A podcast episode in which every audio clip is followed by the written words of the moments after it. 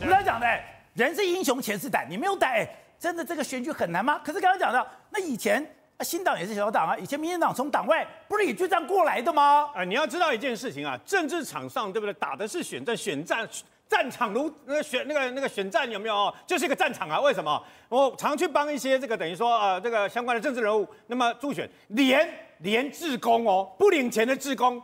请问志工总要吃饭吧？便当不能吃便当啊！你知道为什么？因为一个便当好贵啊，所以要请一请一个人来特别煮菜、煮饭这样的，连这个钱都要省啊！为什么？因为钱才是胆。如果每个人都是白色的力量，如果每个人全部都是白色力量，两袖清风、口袋空空，那你就完蛋了，你就 GG 了。为什么？你必须要有钱，要有收入，捐款嘛，各式各样的捐款。当然，柯文哲讲说，哎呀，他都是这个小额捐款啦，啊，都是这个募款小物啦，等等啦。你要知道。以当年一九九六年，我们刚刚讲的那个那个新党十三趴，那个立委席是二十一席，对不对？但是当时台北市长三个要选市长的，包括赵少康、童大洲，包括这个随便，全部执行人总部都在我跑的那个跑新闻的那个辖区里面，我每天都要去晃好几次。所以呢，你要知道赵少康那一场，我永远不会忘记。为什么呢？他在台上讲的慷慨激昂，讲的怎么样？那门口都会摆那个捐献箱嘛，哦，我就在门口这样子看着那个捐献箱。观众，那时候我吓了一大跳，为什么呢？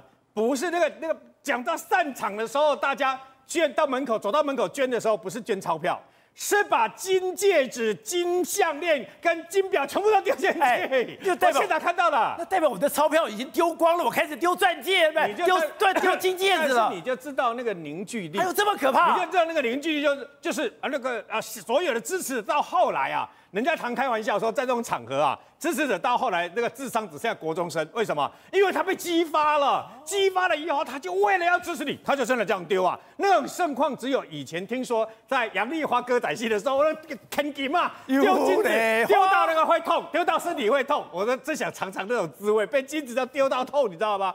可你要知道哦，不是只有他，朱高正，朱高正已经过世了。那么之前我有有时候跟他一起上节目嘛。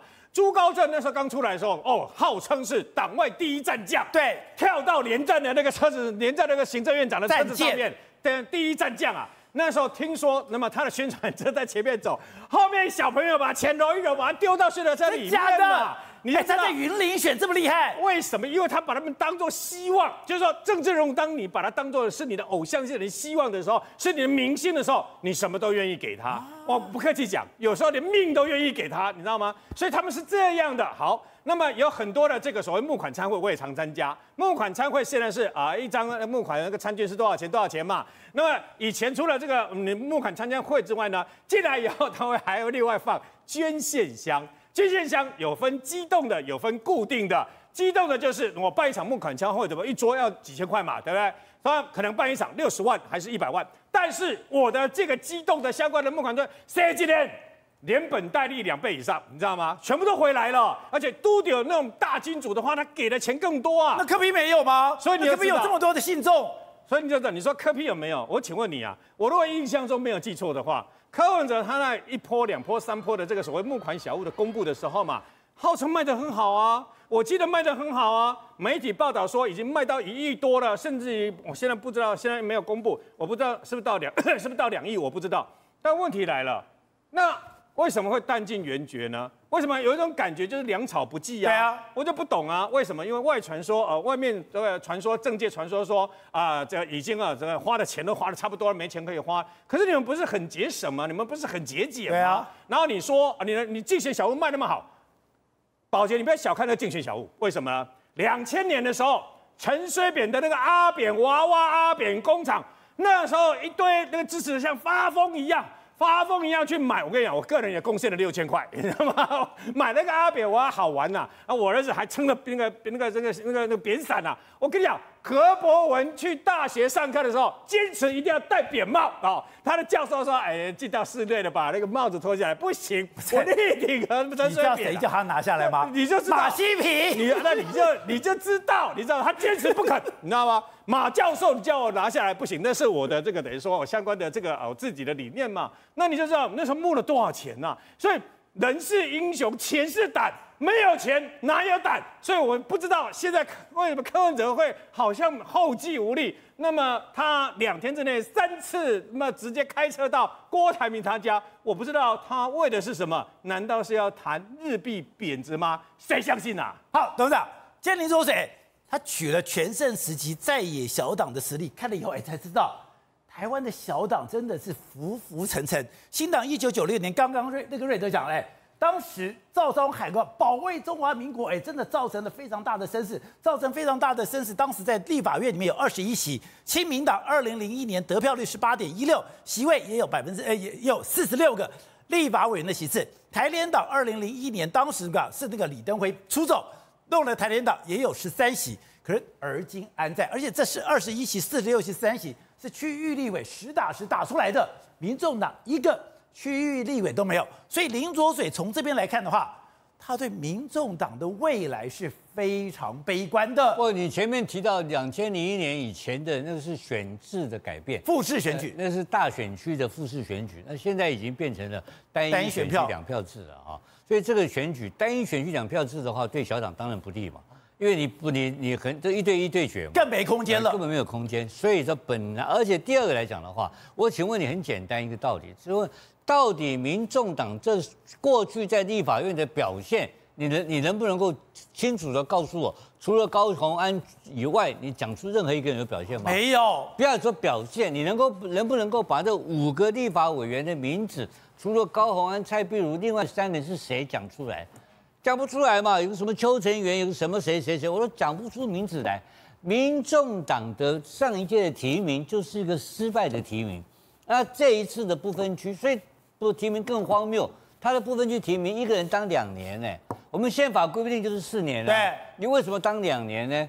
当两年的情况就很简单嘛。如果他选上了五席的话，他就可以找十个人。十个人，那是什么意思呢？就表示你在摆平嘛。这个东西为什么要做这种利益分赃？就你这个一个新兴的一个年轻的政党，怎么会搞成这个样子呢？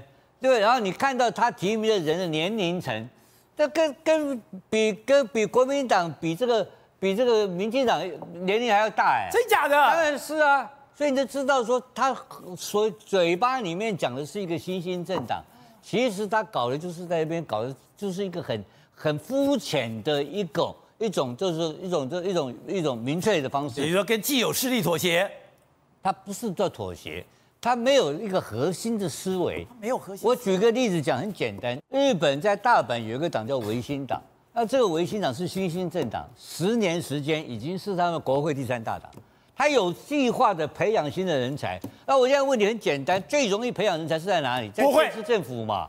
那现在国现在柯文哲。到今天，他有没有从台北市政府八年当中培养出来他民进党的人才呢？对哈，一个都没有啊，一个都没有。黄国昌哪里来的？是从时代力量来的。黄山哪里来的？从从这个从这个宋楚瑜这边来的。他的他的班底是谁？因为很简单，因为做领导人物最重要什么工作？就是要培养未来的领导人。对。那我请问你，民众党的未来在哪里？未来还在柯文哲一个人身上啊，你玩完就没有了。柯文哲柯文哲讲的对的、啊，所以这陈水扁的班底从哪来？陈水扁班底都从台北市政府，包括像林权呐、贺陈旦啦、马马永成啦这些人，全部都是市政府带出来的。那陈局哪来的？高雄市政府，甚至高雄市政府还要撑起蔡英文政府的半边天。所以，如果你一个市政府培养不了人，你就没有班底了。所以说，他从来没有要有长期的去经营政治的打算嘛？没有长期经营政治，当然是这样子。如果长期经营政治的概念就是个民进党的概念嘛，就是派系嘛。我们要长期培养人才，我们每一个派系都长期培养人才。对对对对。像小弟当年是美丽岛系的嘛，对不对？就是派系培养出来的嘛。那，派系教我们上课，要我们读书，要我们做训练。你们要上课读书？当然要哈、啊，对不对？有很多王托。我以为你们只有喝酒聊天。他那个喝酒聊天有喝酒聊天的任务，但是你读书上课还是要有啊，不然的话，你这个年年轻人不读书，你在干什么？在每天喝酒，喝酒的话就变土包子，就变地方派系了嘛。为什么叫做民进党的核心派系？那是有冲劲、有理想。我现在讲的是柯文哲嘛，柯文哲当了八年的台北市长，没有培养一个像样的政治领袖出来，到现在为止还在到处抓夫。对，他现在所有的没有班底，他现在所有的不分区名单里面的人。都是他的新朋友，张张启凯跟他什么关系？你把每一个给我点名看看，你把名单打开来看，没有一个是他的在曾经在他跟他的在他革命路上的伙伴嘛？没有一个都没有啊！所以他是一个没有任何长征老将，没有，他从来没有想过要培养任何人，因为他是一个独夫嘛，独夫，他是一人党嘛，他是他是唯我独尊嘛。他瞧不起任何人嘛？他吴子嘉就瞧不起这民民《民调电子报》啊，这民调做 gay，他每一个人他都可以说三道四，都可以看不起，评头论足。但是我请问他，哎，请你告诉我台湾未来怎么走啊？这讲不出所以然，没有概念，只有话术，只有评论，只有去抹黑，这就是不诚实的柯文哲。辉仔，大家都说，哎，柯文哲没有朋友，没有班底，有啊，现在有一个大将。我觉得哎，蓝军其实最大的大将邱毅哎，现在在柯文哲旁边了啊。不是啊，宝杰哥，你刚刚说什么军？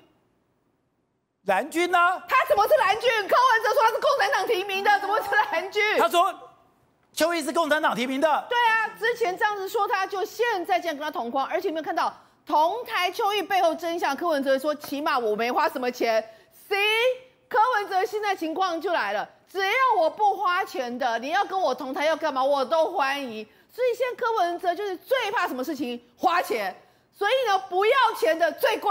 所以这些不要钱的一个一个都挖过来。所以柯文哲搞不清楚他以后要付出什么样的代价。你知道邱毅克挖过来，他要付出什么代价？你以前说他是共产党，你现在不是变成共产党同路人吗？所以柯文哲，你以前没人。没钱那就算了，你好歹有一个理想性，你好歹认为人家会认为说你是呃什么蓝绿都是垃圾，人家认为你有理想性。就现在所有你骂过人，现在全部都回过来站在你身边。马英九你骂他什么阿米巴原虫？就你现在青年马马英九变成是了一个公正人，然后呢，其他的一些什么国民党，你说什么、啊、那个福贸呃福贸货贸这些东西，你怎么样来讲一大堆黑箱啊？就现在，你反而又要跟他们合作，所以现在人家就会认为说，你柯文哲不仅没人没钱就算了，你现在连理想性唯一最贵，而且可以骗年轻人的理想性、原则性你都没有了。三无柯文哲，你说怎么会有人要支持你？所以他现在，而且你曾经讲过说以前。越爱柯文哲的人，现在越恨柯文哲，因为我们都被骗过，被骗过了，被骗两次，所以你就知道为什么会有这样的状况。而且我会觉得柯文哲他这一次，尤其是在跟一一一五这一次的一个情况，他犯了一个最大的忌讳。什么忌讳？什么忌讳呢？就是你签了，你认，你认的，你认了，就算你之后要反悔，如果是我，我后来反悔，我可能就会说不好意思，我在那个当下我懦弱了，我怯弱了，我只想到我自己。但是我出来之后，我看到战狼小姐的眼泪，我看到支持者的眼泪，我觉得我不该这么自私，所以我要翻牌，因为我要为我的支持者奋战，这样不是很漂亮吗？就跟你们玩三趴六趴五趴七趴，躲在一群女人的后面，这样跟我要想到什么？就像他打七蛋一样，有没有？够比嘞，比嘞，比嘞！他现在就是挡，他都躲起来，他现在就是挡躲在柯妈妈。陈志涵，然后黄珊珊以及他老婆四个人所弄出来的挡那个那个挡枪牌后面，问题是现在情况是看演戏的想要结束了，看戏的还不愿意放过。所以说他现在在坐轿，坐轿想下来，抬轿不让他下。是抬轿的说我会永远跟随着你，死都要跟着你，死都要跟着你，所以你要负责我们所有的下半辈子。